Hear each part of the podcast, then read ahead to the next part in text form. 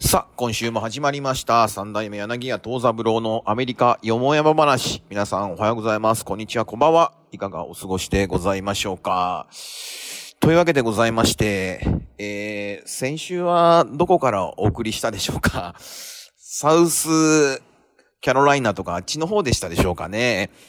えー、まあ皆さんご存知のように、えー、先週の火曜日から旅に出まして、えー、放送の関係でこの録音が普段木曜日なのが水曜日に変わりましてね。えー、なので、旅の途中2日目で録音したかと思うんですが、どこだったか覚えてません。多分初日の火曜日が、えーメリーランドとかバージニアのあたりでしたね。その次なんで、多分アトランタによる手前の、えーノースキャロライナあたりだったんじゃないかと。グリーンビルかな確かあそこの綺麗なモーテルのところで撮った記憶があるんでございますが、皆様いかがお過ごしでしょうか。えーその後でですね、無事アトランタに着きまして、えー実はあのー一人、あの、落語家志望の、えー学生さんがいまして、今この録音も聞いているかもしれませんけど、えーその子とですね、アトランタで待ち合わせするので、私アトランタに向かったんですが、えーまあ何せ車の旅が始ま初めてだったので、どれくらいアトランタまでかかるかわからないし、ちょっと自分がね、どれくらい長距離運転できるかわかんなかったんで、その火曜日に出たんですけど、思いっきりアトランタに早く着いてしまいまして、えー、着いたのはいいものの、えー宿も取ったんですけど、えーちょうどその、えー昼間も夜も、特にオンラインの仕事がなかったのかな金曜日はありましたね。えー金曜日と土曜日が非常に忙しかったんですけど、木曜日について金曜日の夕方まで何にもなかったので、またですね、これが Google マップで調べまして、えーチームジルバン、あの、韓国式の、えー、なんつんだあれ、岩盤浴。これに行ってですね、久しぶりに、まあ、汗を流したわけですよ。先週、まだ毎、毎月、毎月4回、3回、えーニューヨークではその、岩盤浴に行ってるんですけど、今週、先々週が忙しくって行けなかったので、えー今回はアトランタで行って、まあ、毒素を流してですね、旅の疲れを流すつもりが、え アトランタで撮った宿が、ものすごく汚くてですね、えーモーテルなんですけど、モーテルの床が、あのよくある、なんか町中華、中華料理屋の厨房かってぐらいヌルヌルしてましてですね。それで、浴槽が、もう剥げてまして、えーお湯を出すと塗装が剥げるっていうね、なかなか珍しい宿でございましたが、そんなところに、え3泊もいたしまして、それでその彼と合流をして、えー、どう来た？ニューオーリンズの友人の宅に向かうという予定だったので、えー車に乗ってせこせことですね、ニューオーリンズに着き、で、まあ今、えー先ほどですね、えーテキサス州はヒューストンに着きました。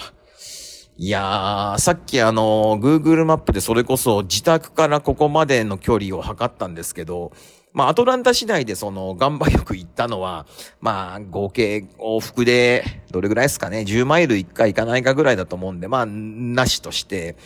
えー1659マイルありますね。えー私の自宅の、えーニューヨークのフォレストヒルズから、えーここは今、えーヒューストンの中でも、えーなんていうかな、テキサス州の中でも一番東寄り、えーヒューストンに入ったかなぐらいのところですけど、1659キロ。だからこれ、まあ、キロに直すとだいたい2600キロぐらいですか。さっきね、ちょっと調べたら、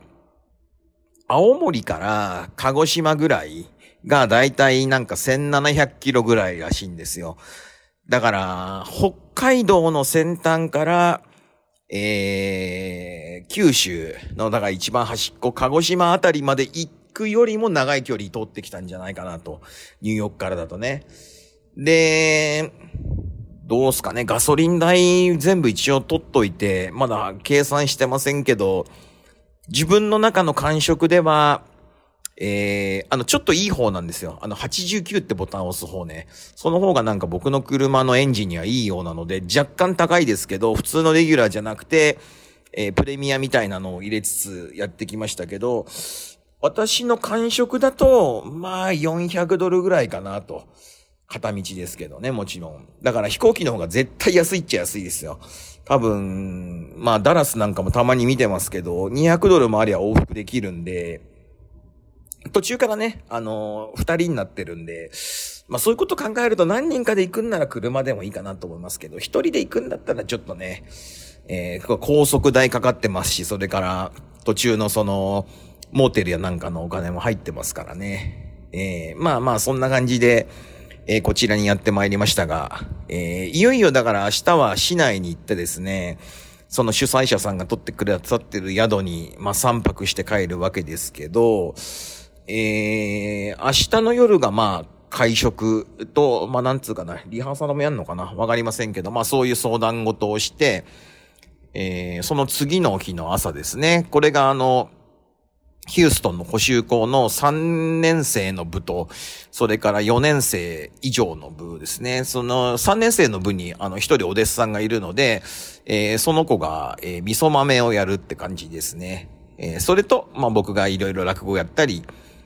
ワークショップをやると。まあ、そんな流れで、えー、昼間が終わり、夜が独演会。で、次の日はね、多分昼間何にもないんですよ。で、夜が、えー、あ、そう、夜、えっ、ー、と、その、だから、補修校の日の夜が、まあ、ヒューストン日本人会の皆さんが主催になってやってくださる独演会。で、その次の日ですね。その次の日が土曜日なのかな。これが、えー、前回も出させていただいたんですけど、えー、懇親会っていう風になってんですけど、まあ落語会ですね。あのー、落語会終わった後に皆さんとお酒を飲んだりっていうのが、多分ヒューストンの三田会の皆さんが主催だと思います。これ前回もそうだったんですけど、三田会じゃない方も来られると思いますけどね。それで28日に、まあヒューストンを出ると。で、その次が、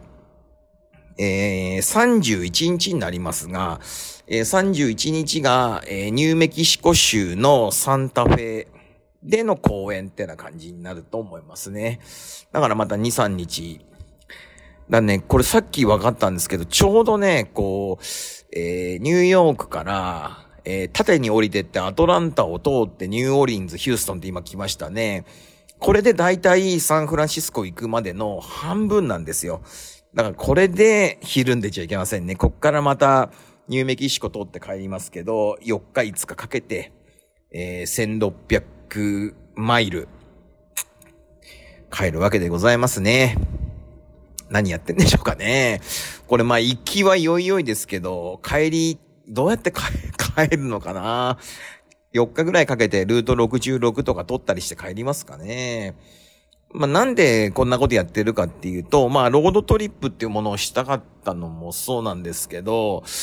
まあ、2ヶ月とか長期で、そのサンフランシスコ及びベイエリアにいるってことは車がないと困るなと思いましてね。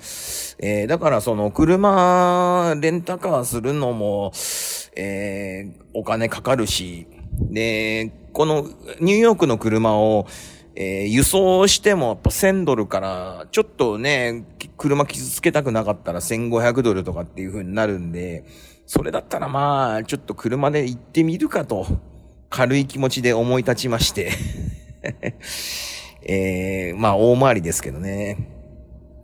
まあ、でもいろんなところにこうね、寄って顔出して、あ人に会ったりなんかすると、また次からも呼んでくださるっていうこともあるでしょうから、まあ、ひるまずにどんどんどんどん進んでるわけでございますけど、それとまあ、ニューメキシコもこういう機会がないと行くことないと思うし、えー、お弟子さんがいてね、ローライダーくんっていうね、車好きの、えー、少年なんですけど、これがいい男なんですよ、イケメンでね。そう、ローライダーくんにも会ってみたいし、だんだんお弟子さんみんなと会いたいなっていう気持ちでいろいろやってんですけど、ニューヨークに住んでても会ったことない子ってのはやっぱいるんですよ。子供でね。一番近所に住んでるひまわりちゃんも会ったことないんですよね。うん。まあ、入ったばっかりっていうのはありますけど、ローライダーくんなんかはもう、えー、落語始めて2年になりますけど、2年、2年経って初めて in person で会えるってね。あの、オンラインでは毎週会ってますよ。だから、その記録してますからね。例えば2年前の録画っていうものを僕がその見ようと思ったら見られて、僕の2年間の変化も見られるし、子供たちの変化も見られるっていう風に全部アーカイブしてんですけど、えー、だから面白いですね。あの、ニューメキシコ行った時にその2年前なりの映像っていうのを見たら、どういう どういう考えが生まれるのかなっていうのもありますしね。だから明日、そう、明日、明後日会うそのヒューストンのお弟子さんも、小学校1年生で入ったのに、もうなんと小学校3年生ですからね。その子もだから前回ヒューストンに来た時に落語見に来てクリスマス会だったかな日本人会のクリスマス会で僕が落語やった時に、まあ客席にいた子が入門したっていうか、お弟子さんになったんですけど、それ以来なんですよ。だから1年半、コロナの、コロナの、ん？コロナの途中？コロナの途中でしたね、まだ。コロナ中でしたね。テキサスはこう開けるのが若干早かったんで、ヒューストン一回行ってんですよ。それがだから1年半ぐらい前ですかね。えいつの ?2010、2000、わかんなくなってきちゃった。2020年のクリスマスかな ?2021 年のクリスマスですかね。2021年のクリスマスか。えー、だんだんわかんなくなってきましたが、えー、1年半ぶりでしょうかね。えー、会えるわけでございます。そんなようなわけでございましてですね。えー、だから今朝ニューオーリンズを出て、まあヒューストンまで5時間半、6時間ぐらいですかね、かけてやってきたわけですけど、なんと、おととい、ニューオーリンズの友達ん家によって一泊する予定で、次の日ですよ。えー、このヒューストンの間まで3時間ぐらいのとこで一泊しようと思ったんですが、なんと私があのーえー、予約の地図を見間違えてですね、えー、その日の宿をですね、間違えてニューオリンズで取ってしまいまして、なので急遽昨日はですね、あの、今日一日に移動時間を全部持ってくるという、えー、計画のもとに、えー、ニューオリンズ一泊観光旅行にしようと。えー、それでね、昨日はね、ニューオリンズを観光しました。で、前回、ニューオリンズ来たのが、2019年の秋ぐらいですかね。その時も昨日、一昨日寄った、その友人の家に泊めさせてもらって、その彼ら2泊、あの時に3泊したと思うんですけど、その時はあの、フロリダからずっと北に上がってきて、えー、フロリダ州のペンサコーラってところから、えー、グレイハウンドに乗ってニューオーリンズに来て、で、その友人宅でお世話になって、で、その時はね、あの、その友人が、セインツっていう、あの、フットボールのファンで、で、もう、フットボールが大詰めの頃で、で、すごい盛り上がってみんなで、あの、ジャズバーで、大画面でそのセインツを応援してたらですね、なんとそのセインツが最後、あと1秒2秒ってところで逆転されて、みんなでこう、ガクンとなってですね、っていう思い出がありますね。それ以来なんですよ。4年ぶりかな。だからその友達んちも赤ちゃんが生まれて、もう、もうすぐ2歳だっていうぐらい。で、もちろんその前は赤ちゃんなんか、ね、いなかったわけですよ。まあ、その友達夫妻だけで。それがだからね、まあ、時代、時間というのは流れるもんだなと思いつつ、昨日は。それでだからその、ニューオリンズの一番の名所のフレンチマーケットとかですね、フレンチクォーターとか、えー、それから、バーボンストリートのあたり行ってですね、まあ、初日の夜は酒飲みつつ、えー、ジャズをちょっと聴き、それで次の日も昼間はこう通り歩いてると、さすがニューオーリンズ、いろんなところで演奏、ジャズの演奏してるので、ジャズの演奏を聴き、あの、名前忘れちゃったけど、揚げパンみたいなのに白い粉砂糖が乗ってて 甘いコーヒー飲むやつをカフェで飲み食いし、えー、そんなわけですな。えー、やっぱ観光地でしたね、完全に。ネットで見たら大人のディズニーランドって書いてあって 大人のディズニーランドっていう割には街中がどぶ臭くて、ちょっと面白かったですけどね。大人、ネズミが走ってたりなんかしましてね。そのネズミが全然ミッキーじゃもちろんない ドブネズミでしたけど、えー、まあ非常にニューオリンズらしくて面白かったですよ。前回は、その、僕の友達がその、フォークナーの研究者で、なので、あの、ルイジアナ、バトンルージュって言ってたかなの大学にまあ勤めてるわけですよね。研究者として。なので、そういうフォークナーにまつわる本屋さんとかに連れてってもらったり、彼おすすめのレコード屋さんに行ったりって、そういう見方でしたけど、今回は、まあ、彼にもちょっと、あそこのジャズバーいいよとかっていうのを聞きながら、自分で調べていって、あ、ここ前来た、前来たっていうのを辿りながら、まあ、やってきたわけですよ。それで、ちょっとあの、街の中走ってる路面電車に飛び乗ってみたりとかですね。えー、で、あの、なんだっけ、ミシシッピ川に、えー、船があって、フェリーが1個あるのと、あの、観光船みたいなのが2隻あって、観光船乗ろうとしたら、観光客がものすごく多くてですね。で、ちょっと脇を見たら、こう、やっぱり観光バスが止まってたんで、あそこはまあ、観光名所なんですね。えー、で、まあ、観光客っていうのは、ほぼ、ほぼ9割5分以上白人の方で、で、たまに僕らみたいな、こう、東アジア系の人がいるっていう感じでございましたね。えー、まあ、うん、なんだろうな。そんなに古くもないなっていう。なんか古い建物もあるんでしょうけど、やっぱニューヨークとかに比べると建物はなんか新しく感じましたね。それから、州立のジャズミュージアムも、あの、飾ってあるアートが、ものすごく最近の現代の作家さんが作ったものが、まあ、最初メインになって、あとはちょこっと歴史的なものもありましたけど、全体的に見るとやっぱりこう、新しい感じがいたしましたね。だから、新陳代謝が激しいのかもしれないし、うん。まだこれから発展の余地があるというか、新しいことがどんどん逆に言うと、ね、生きた街で、ジャズを中心に生きた街で生まれてんのかなってな感じもいたしましたね。うん。なんかこう、歴史があるっていうのはもちろん、なんかヒストリック的な、なんかこう、歴史地区みたいなとこもあって、もちろん建物はこう、なんていうかな、趣があってと思うんですけど、やっぱり、東海岸の方のあの、マジで歴史がかっちゃってるのを見てると、どこ行ってもまあ新しく感じますね。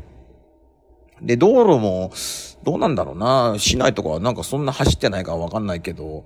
うん、高速道路も、デコボコ道ありましたけど、ニューヨーク市内とかうちの近所とかもそうだけど、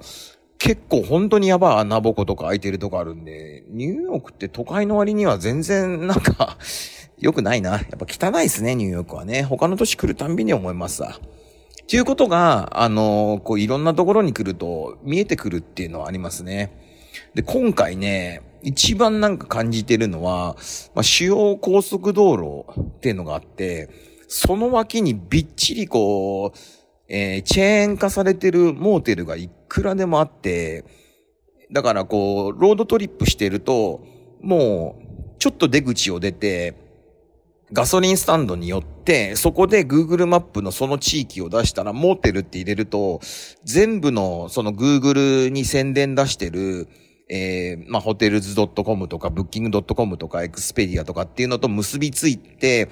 値段の比較が出たのが、もう、その高速道路の脇にみっちり出るわけですよ。で、まあ、市内とかだとその街中にももちろん出るんですけど、だから高速道路からそれないで、一泊できる。だからもう、僕なんかが最初やってたのはもう、朝起きたら、もう6時ぐらいに出発して7時間ぐらい走る。で、休憩入れつつ行くと、だいたいその、えー、チェックインの前の時間ぐらいにちょうど着く。だからもう夕方の3時ぐらいに宿入って、まあ風呂入ってゆっくりしてまた寝て、朝6時頃おもむろにっていうね。で、まあ、今そんなに急いでる旅じゃないし、日程に予定があるんで、今日なんかは朝8時ぐらいに出たりとか、まあ明日はもうヒューストン来ちゃってるんで、夕方まで会食まで何にもないんで、まあ明日はゆっくりここチェックアウトの時間に出ればいいかなとか、のんびりしてんですけど、これがだから運転手、今回僕がまあ一人でずっと運転してますけど、運転手が3人とか2人とかで交互で行けんなら、朝から晩までみっちり移動して、一泊してってやっていけば、うん、結構、さっといけんじゃないかな。多分、それやったら、西海岸、サンフランシスコからニューヨークまで4日ぐらいで行けるような気がしますけどね。ただ一人だとやっぱり1日10時間運転するっていうのはどうも現実的じゃないんで、行っても7時間ですよ。えー、今回ね。なので、まあ、計画次第かなと思いますけど、うん、いろんなことが大体、なんか、体感、体の感じとして、えー、分かっていましたね。何時間乗ると体がこういう風に疲れてとか。で、逆にね、もう、7時間とか運転した日、最初の初日2日目とかの方が、なんですかね、頭が冴えちゃったんで、夜中も起きちゃったりとかしてたんですけど、さすがに今はもうそれも慣れたのか、体が疲れてんのか、やっと眠れるようになってきたなってな感じでございましょうかね。えー、それで移動してる時も、あのー、その横に乗ってきて頑張ってくれてる あの、えー、落語家志望の見習いくんにですね、僕が落語をやってみたり、彼の落語を聞いて、こうアクセントを直したり、で、落語にとって大事なところとはこういうことだよとかなんとか偉そうなことを言いつつですね、運転してるんですよ。えー、だから脳みそっていうのは運転する脳と、それから落語を考えたり喋ったりする脳っていうのが頭の中で違うなっていうのがよくわかるんですけど、運転に慣れたってことなんですかね。まあ、このラジオのリスナーさんはよく知ってるかもしれませんけど、最初僕が車買った時10分15分運転するのがもう嫌でしょうがなかった時期がやっぱありましたからね。3月の初め頃とかね、買ってすぐのあたり。で、それがだんだん、あのー、10、20分かけてスーパー銭湯行くのに慣れ、それで、ビンガントンに4時間半乗ってって、スピード違反に遭い、はいというか自分が悪いんですけど、それからボストン往復ね。ボストン往復で、あのー、狭いホテルの地下駐車場で側面をこすり、イエール大学にサクッと行き、これを繰り返してたらなんかこう、ちょっとずつ長い距離乗れるし、